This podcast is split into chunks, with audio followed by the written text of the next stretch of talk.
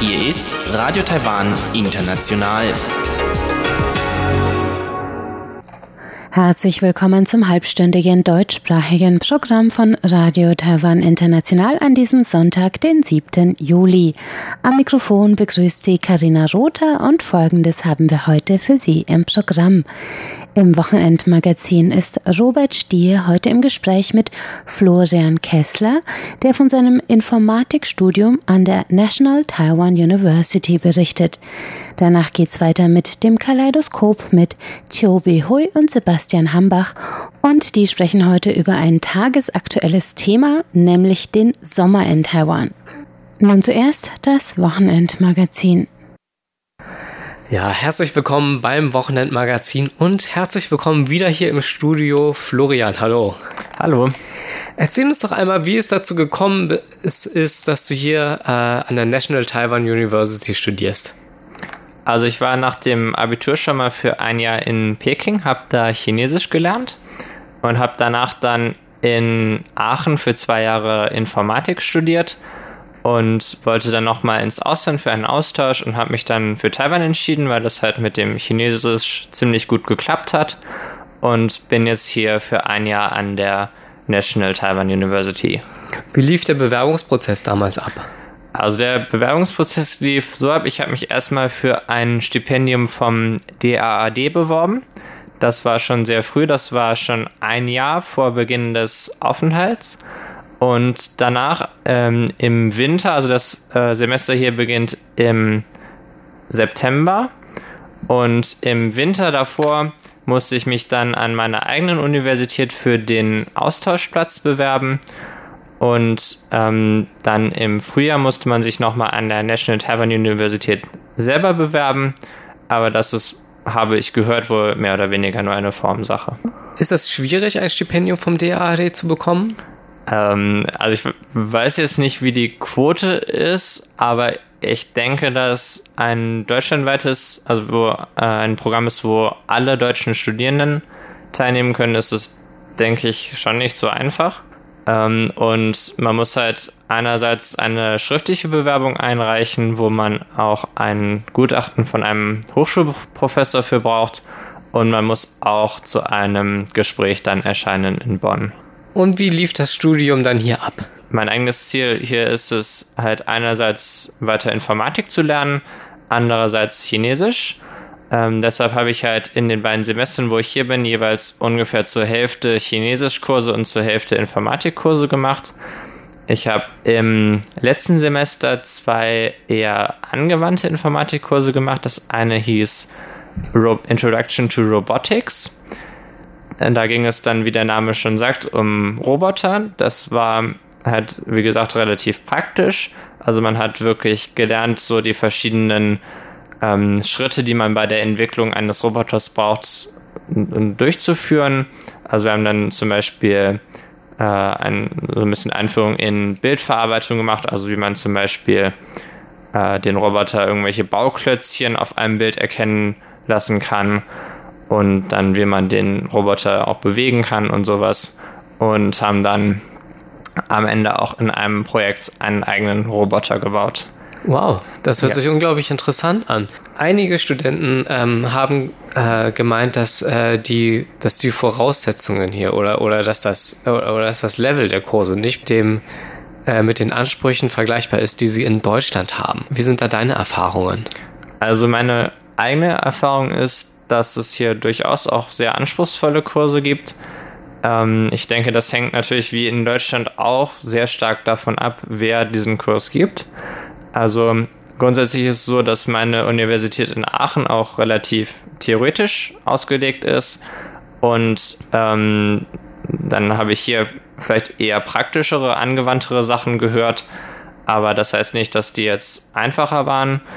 Ähm, ich habe allerdings auch schon von Kommilitonen gehört, von Vorlesungen, die halt wirklich sehr einfach waren. Aber ich denke, das muss man dann halt selber auswählen, ob man jetzt eine Vorlesung will, in der man einfach eine gute Note bekommt oder wirklich eine Vorlesung, in der man viel lernen kann. Und Äh, außerdem habe ich dieses Semester zwei Vorlesungen, von denen die eine würde ich sogar sagen, ist die schwerste, die ich bisher im Studium gemacht habe. Wow. Sind deine Vorlesungen auf Chinesisch oder auf Englisch dann? Also ich habe im letzten Semester mal versucht, in eine auf Chinesisch reinzugehen. Das war eine Mathematikvorlesung. Und ich habe sogar einiges verstanden. Der große Vorteil, den man hat in Mathematik oder auch in Informatik, ist, dass sowohl das, was der Professor an die Tafel schreibt, als auch die Handouts und PowerPoint-Präsentationen, dass das normalerweise alles auf Englisch ist und sogar die Klausuren in der Regel auf Englisch sind. Und so vom Gesprochenen habe ich schon einiges verstehen können nach relativ langem Chinesisch lernen. Ähm, aber ich habe mich dann trotzdem dafür entschieden, da nicht richtig in diesem Kurs teilzunehmen, also mir, mir das schon anzuhören, aber äh, da nicht die Prüfung mitzuschreiben, denn das, das wäre schon sch ziemlich schwierig. Und ansonsten ist alles, was ich hier an Informatik-Sachen mache, auf Englisch. Mhm. Und sind äh, deine Kommilitonen, hast du viele ausländische Kommilitonen? Mm, ja, schon, aber in allen Kursen sind trotzdem die Mehrzahl der anderen Kommilitonen alles Taiwanesen. Erzähl von deinen Chinesischkursen. Also ich habe an der National Taiwan University zum einen den quasi regulären Chinesischkurs, ähm, wo halt äh, quasi allgemeines Chinesischwissen beigebracht wird. Äh, der, der ist auf verschiedenen Niveaustufen. Also ich äh, habe letztes Semester dann im Intermediate-Niveau begonnen und bin dieses Semester im Advanced-Niveau. Und bei uns sieht das so aus, dass man halt ein eigentlich ein Lehrbuch dann hat und in diesem Lehrbuch dann die ganzen Einheiten abarbeitet und da Grammatik und Wörter beigebracht bekommt und so. Ähm, und die Gruppengröße war letztes Semester so unter 20 und dieses Semester sind wir, äh, ich glaube, um die 10. Also schon eine relativ angenehme Größe. Und ansonsten hat die National Taiwan University auch eine relativ große Auswahl an sogenannten angewandten Chinesischkursen. Das sind dann Chinesischkurse, die sich spezifisch auf irgendein Thema konzentrieren. Also zum Beispiel habe ich letztes Semester ähm, eine Einführung in Gedichte aus der Tang-Dynastie gemacht. Das fand ich super interessant. Ähm, oder dieses Semester mache ich Business Chinesisch oder einen, einen Kurs, der, bei dem es um Zeitungsartikel auf Chinesisch geht. Das finde ich auch sehr interessant. Wow. Gibt es da auch einen Kurs für Informatik? Ähm, nein, also dann, dann wäre es halt so, dass man wahrscheinlich Informatik-Sachen auf Chinesisch hören würde, aber das, das, da denke ich mir halt eher, kann ich dann etwas schwerere Informatikkurse auf Englisch lieber machen und mich dann voll auf die Informatik konzentrieren. Mhm. Was kannst du an dem Studium an der National Taiwan University besonders empfehlen? Also was ich allgemein sehr gut finde im Vergleich zu meiner Heimatuniversität ist die deutlich besser, das deutlich bessere Verhältnis von Professoren zu Studierenden. Also es, die maximale Kursgröße, die ich hier erlebt habe, sind 60 Leute pro Kurs. Und das ist äh, im Vergleich zu den mehreren hundert, die wir in Aachen oft haben, schon deutlich besser, weil man da ein intensiv, viel intensiveres Verhältnis zum Professor hat. Und was halt noch besser ist, wenn es vielleicht nur 20 oder sogar noch weniger sind.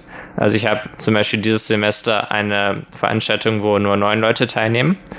Und dann ähm, stellt der Professor halt oft Fragen, die wir dann gemeinsam diskutieren und gemeinsam überlegen. Und das ist, denke ich, an meiner Heimatuniversität, zumindest im, im Bachelor-Bereich, sehr, sehr schwierig, weil es einfach viel zu viele Leute gibt. Und das gefällt mir hier sehr gut. Ich danke dir vielmals für das Gespräch. Gerne. Sie hörten das Wochenendmagazin und Robert Stier war heute im Gespräch mit Florian Kessler über dessen Informatikstudium an der Nationalen Taiwan-Universität.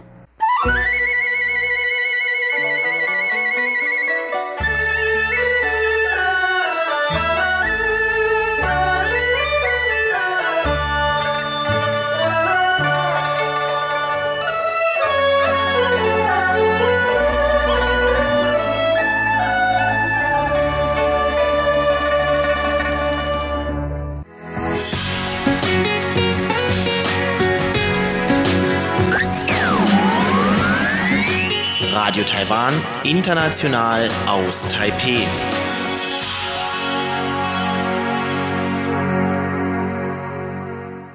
Es folgt das Kaleidoskop heute mit dem Thema Sommer in Taiwan und allem, was dazugehört.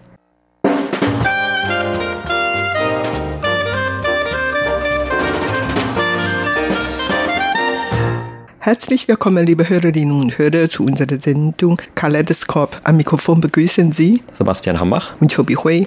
Hier in Taiwan ist mittlerweile auch der Sommer schon gut im Gange und man merkt das auch an allen möglichen Orten in Taiwan oder wie die Leute dann auch sich auf den Sommer einstellen und darüber wollen wir heute etwas sprechen.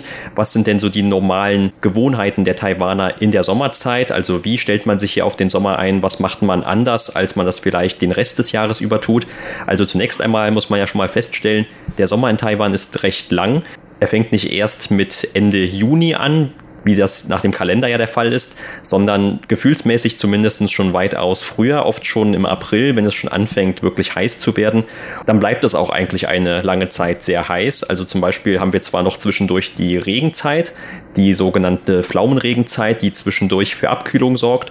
Trotzdem ist das eigentlich immer nur eine kurze Unterbrechung und bis zum weiteren Sommerverlauf, wenn dann die ersten Taifune kommen und wieder etwas Abkühlung bringen, da ist die meiste Zeit doch wirklich hier das Wetter von sehr heiß heißen Temperaturen geprägt. Tatsächlich, das kann ich wirklich nur bestätigen. Also hier ist wirklich sehr, sehr heiß. Und zwar nicht nur drei Monate lang, sondern die Sommerzeit kann, was weiß ich, sieben, acht, neun Monate lang. Also es gibt in Taiwan eigentlich kaum Frühling oder Herbst. Es gibt eigentlich nur die Sommerzeit oder die Winterzeit. Also in der Sommerzeit ist hier total heiß. Aber ich bleibe ganz gerne in der Sommerzeit in Taiwan. Ich gehe nicht gern im Juli, August oder September auf die Reise, weil es ist wohl doch einiges angenehmer, hier in Taiwan zu bleiben, als auf die Reise zu gehen, weil in vielen Orten es nicht immer klimatisiert sind in vielen Ländern nicht so wie die in Taiwan. Also wir haben hier wirklich über Klimaanlage und während der Sommerzeit werden die Klimaanlage immer an. Also sei es in private Wohnungen, Wohnzimmer oder dann in Arbeitsbüro oder in alle öffentliche Gebäude oder auch in Busse, in Metro, in Eisenbahn, in Hochgeschwindigkeitseisenbahn, in Flugzeug natürlich auch. Also eigentlich überall gibt es Klimaanlage und daher man kann ja sich schon einigermaßen gut abkühlen, während in vielen anderen Ländern nicht unbedingt der Fall ist, vor allen Dingen in Europa. Soweit ich weiß, es ist zurzeit in Deutschland, in Europa ganz heiß. Eine heiße Welle hat dann Deutschland oder überhaupt in ganz Europa heimgesucht. Und in diesem Fall würde ich wirklich lieber gern hier in Taiwan bleiben, weil Taiwan hier etwas kühler ist. Wie gesagt, weil überall klimatisierte Autos, Wohnzimmer, Räumlichkeiten. Ich kann mich auch noch an die Zeit in Europa erinnern, wo die Klimaanlage auch nicht in jedem Auto es gegeben hat. Also vielleicht ist das auch heute noch so, aber früher jedenfalls, da konnte man ja wirklich nichts anderes tun, als vielleicht die Belüftung noch anschalten auf Kaltstellen oder das Fenster aufmachen beim Fahren und das war es dann. Und hier in Taiwan würde das, glaube ich, nicht allzu viel bringen, gerade wenn dann vielleicht das Auto doch dann längere Zeit mal in der Sonne gestanden hat. Aber die Klimaanlage ist natürlich nicht wegzudenken mittlerweile aus Taiwan und man weiß ja auch gar nicht, wie die Leute das früher ausgehalten haben, als es noch keine Klimaanlagen gab in den Häusern. Und tatsächlich, ich erinnere mich noch an eine Stunde im Geschichts Geschichtsunterricht über Taiwan. Damals hatten unter anderem auch die Deutschen, die Preußen überlegt, ob sie Taiwan sich als eine Kolonie zulegen sollten. Unter anderem hat man das dann nachher sich dagegen entschieden, also abgesehen von der Entfernung, dass es einfach zu weit war, dass man dann gesagt hat, das Klima in Taiwan, das passt den Deutschen einfach nicht. Also das ist nicht geeignet. Und äh, wie gesagt, wenn man die Klimaanlage hier im Hochsommer ausstellt und dann vielleicht auch noch so ein paar Mücken und andere Ungeziefer um sich herumschwirren hat, dann kann man sich schon vorstellen, wie die damaligen Kolonialpolitiker dazu kamen, die dann auch eine Expedition nach Taiwan geschickt hatten und so weiter. Also es ist auf jeden Fall wirklich sehr, sehr heiß. Und natürlich gab es ja auch alle möglichen Reihen von Tropenkrankheiten, mit denen man heute dann zum Glück auch nicht mehr so viel zu tun hat in Taiwan.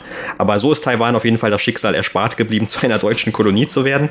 Uns bleibt es leider nicht erspart, dass wir immer noch mit heißen Temperaturen zu kämpfen haben. Die Klimaanlage hat aber natürlich dann auch ein bisschen Wartung vonnöten immer hier in Taiwan. Das heißt, es gibt natürlich immer auch noch eine Zeit, wo man die dann längere Zeit nicht anhat. Also vielleicht in den großen Geschäften, da wird immer eine Klimaanlage laufen, aber in den Privathäusern, da hat man dann während der Spätherbst- oder Wintermonate normalerweise dann auch keine Klimaanlage an. Das ist nicht nötig. Und wenn da mal eine Kältewelle kommt, dann ist das ja auch ganz unnötig. Also dann braucht man eher vielleicht schon mal tatsächlich auch eine Heizung, die nicht standardmäßig in den Wohnungen verbaut ist. Aber wenn man die Klimaanlage längere Zeit nicht mehr eingeschaltet hatte, sollte man sie auch nicht einfach beim ersten Gebrauch, wenn es beim ersten Mal wieder heiß wird, einfach einschalten, sondern man sollte dann erst einmal vielleicht ein bisschen säubern, denn es könnte sich ja auch das ein oder andere dort angesammelt haben in der ganzen Zeit, wie Bakterien, Schimmel oder Staub. Zumindest kann man dann zum Beispiel diese Filter davon sauber machen oder sollte das tun. Ja, genau. Am besten jede Monate einmal diese Filter säubern. Ansonsten alle zwei, drei Jahre soll man noch extra Mechaniker holen, um die Klimaanlage zu warten oder zu säubern, weil die können wirklich beste Service anbieten, damit die Klimaanlage länger halten kann und vor allen Dingen auch große Leistungen herausbringen.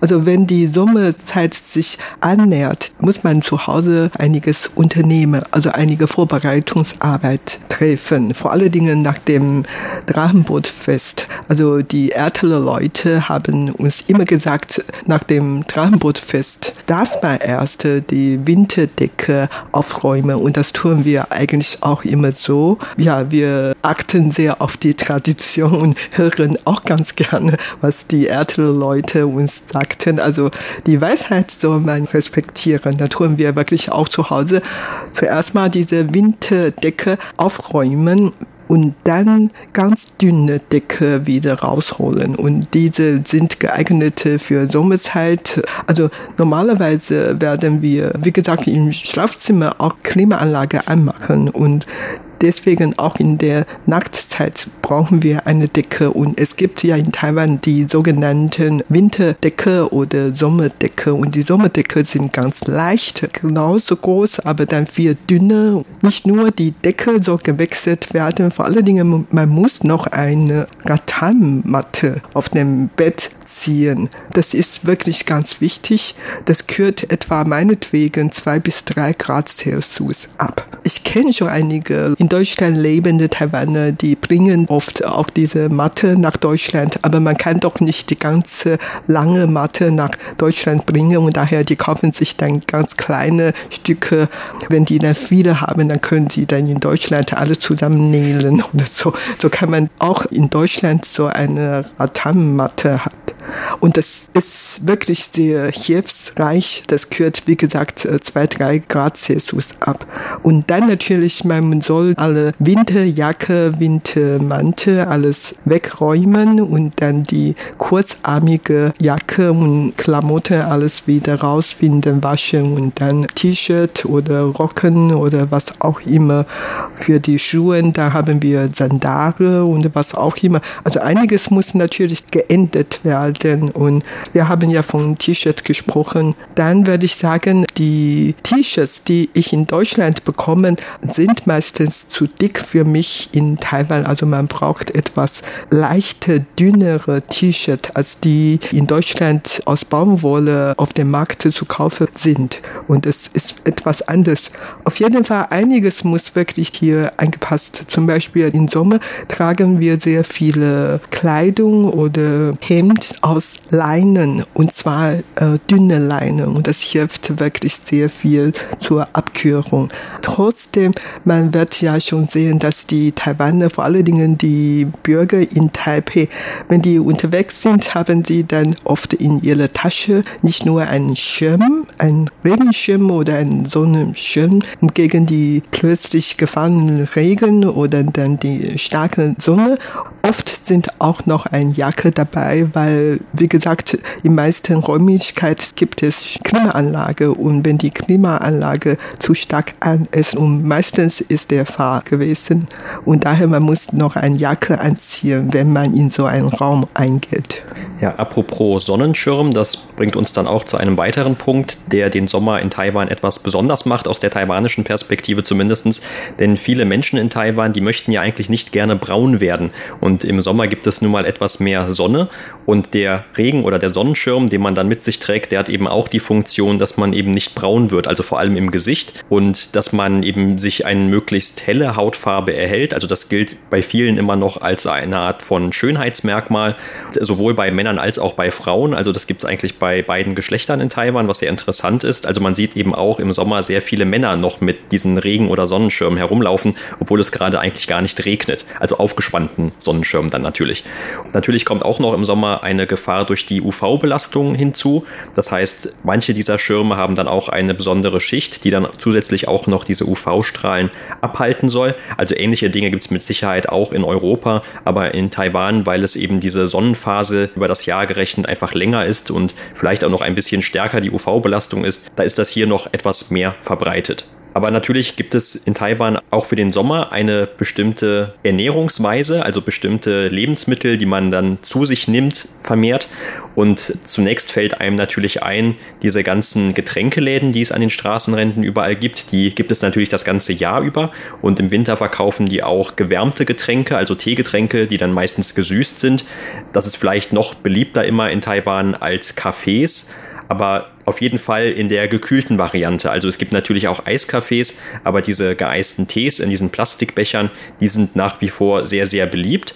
Allerdings haben die natürlich auch den Nachteil, dass die, wenn die gezuckert sind, dann eher dazu führen, dass man nicht wirklich seine Flüssigkeit, die man zu sich nehmen sollte, am Tag davon bekommt, sondern dass es oft dann auch noch Flüssigkeit entzieht. Aber es gibt natürlich auch noch einige andere eher natürliche Lebensmittel, die man zu sich nehmen kann. Zum Beispiel ganz berühmt in Taiwan ist die Wassermelone. Die Wassermelone wird auch in Taiwan angebaut. Ganz bekannt ist Ost-Taiwan, Hualien, für seine Wassermelonen. Weil deren Wassergehalt einfach sehr hoch ist, gilt der Verzehr von Wassermelonen als besonders abkühlend und wird darum auch im Sommer dann öfter gegessen. Ja, also es gibt in Taiwan nicht nur Wassermelonen, Xigua, sondern es gibt noch viele verschiedene Melonen und die schmecken zu der Zeit, zu der Sommerzeit besonders gut, weil es genau die Erntezeit ist. Und abgesehen von den vielen Melonen oder Obst, Sommergemüse, dann trinken wir eigentlich auch sehr viele Säfte, zum Beispiel Wassermelonensaft oder Papaya-Milch oder viele andere Saft. Zum Beispiel Zuckerrohrsaft hatten wir früher auch sehr viel getrunken oder Kräutertee oder Kräutergetränke, das trinken wir auch sehr viel. Und früher, ich kann mich noch daran erinnern, dass meine Mutter immer zu der Sommerzeit sehr viele Lotuskerne mit weißem Moor, also diese Pilze dann zusammengekocht. Und das gilt als ein der beliebtesten Sommergetränke oder Sommersuppe. Zum Beispiel, wenn man ein Restaurant besucht und ganz zum Schluss bekommt man wegen der Winterzeit oft eine rote Bohnensuppe warme. In der Sommerzeit dann bekommt man grüne Bohnensuppe kalt mit Eis und so weiter, also als Nachtisch und sowas ähm, bekommt man sehr viel zu Hause. Und abgesehen davon wird natürlich auch immer weiter sehr viel Tee getrunken, vor allen Dingen auch warme Tee. Also die chinesische Mediziner behaupten immer, dass man zu der Sommerzeit eigentlich kein Eis zu sich nehmen sollte, sondern warme Getränke zu sich nehmen. Das soll besser für die Gesundheit sein ich weiß es nicht, äh, ich trinke nicht so viele heiße Dinge, aber wenn ich wirklich Tee oder Kaffee trinke, da trinke ich eigentlich nur heiße Kaffee oder heiße Tee. Also hier in Taiwan, wenn man in ein Café geht, dann bestellt man für sich eine Tasse Kaffee, dann wird immer gefragt, ob jetzt kalte Kaffee, Eiskaffee oder warmes Kaffee. Ja, das ähm, ist etwas anderes als in Europa. Man trinkt hier auch sehr viel Eiskaffee und abgesehen von Eiskaffee Eiskaffee natürlich dann viele gekürte Getränke oder Eisgetränke an viele Straßenrand oder dann Restaurants. Und natürlich zu der Sommerzeit essen wir auch viele Sommergemüse, unter anderem Rettich oder Spargel. Apropos Spargel, ich muss behaupten, dass ich gern taiwanische Spargel esse. Das schmeckt mir wirklich viel besser. Ja, und eine andere kleine Zwischenmahlzeit, die natürlich auch oft verzehrt wird, wo du alles schon geeisten Getränke genannt hast und Eiskaffee oder geeisten Tee, das ist natürlich das Eis an sich, wobei normalerweise in Taiwan zumindest traditionell nicht das Milcheis verbreitet ist, sondern also richtiges Eis mit verschiedenen Zutaten, die man normalerweise in Europa in Eis wahrscheinlich nicht findet. Darunter können zum Beispiel Erdnüsse auch sein oder rote Bohnen. Also das Ganze ist dann auch nicht unbedingt nur süß, sondern hat so eine Vermischung von verschiedenen Geschmacksrichtungen, aber gilt eben dann auch als sehr abkühlend für viele.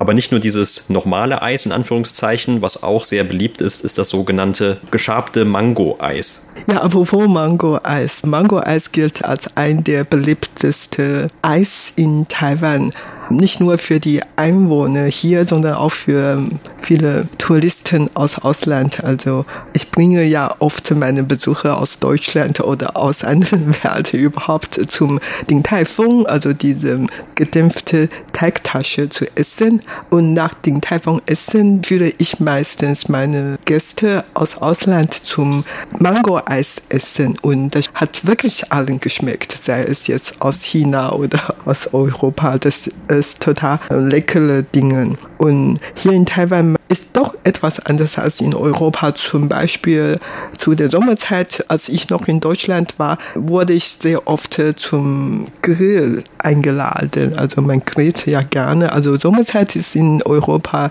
Grillzeit. Allerdings man grillt in Taiwan nicht im Sommer, sondern zum Mondfest. Genau, und ein anderer Punkt, in dem sich auch der Sommer in Taiwan zu dem europäischen Sommer unterscheidet, ist, dass es nicht ganz so lange hell draußen bleibt. Also selbst an dem Tag, wo es am allerhellsten ist, sowohl in Europa als auch in Taiwan, das heißt also am 21. Juni, da ist es hier in Taiwan trotzdem schon so ungefähr um kurz nach sieben irgendwann dunkel. Und in Europa bleibt es ja bis fast 10 Uhr abends hell. Das heißt also, diese nächtlichen Aktivitäten oder abendlichen Aktivitäten, die sind dann auch etwas anders. Und man ist dann vielleicht doch nicht mehr unbedingt so im Freien irgendwo in der Wildnis, wie das vielleicht in Europa auf dem Land noch eher der Fall ist. Und in Taiwan bietet sich das dann aufgrund der Dunkelheit nicht mehr an.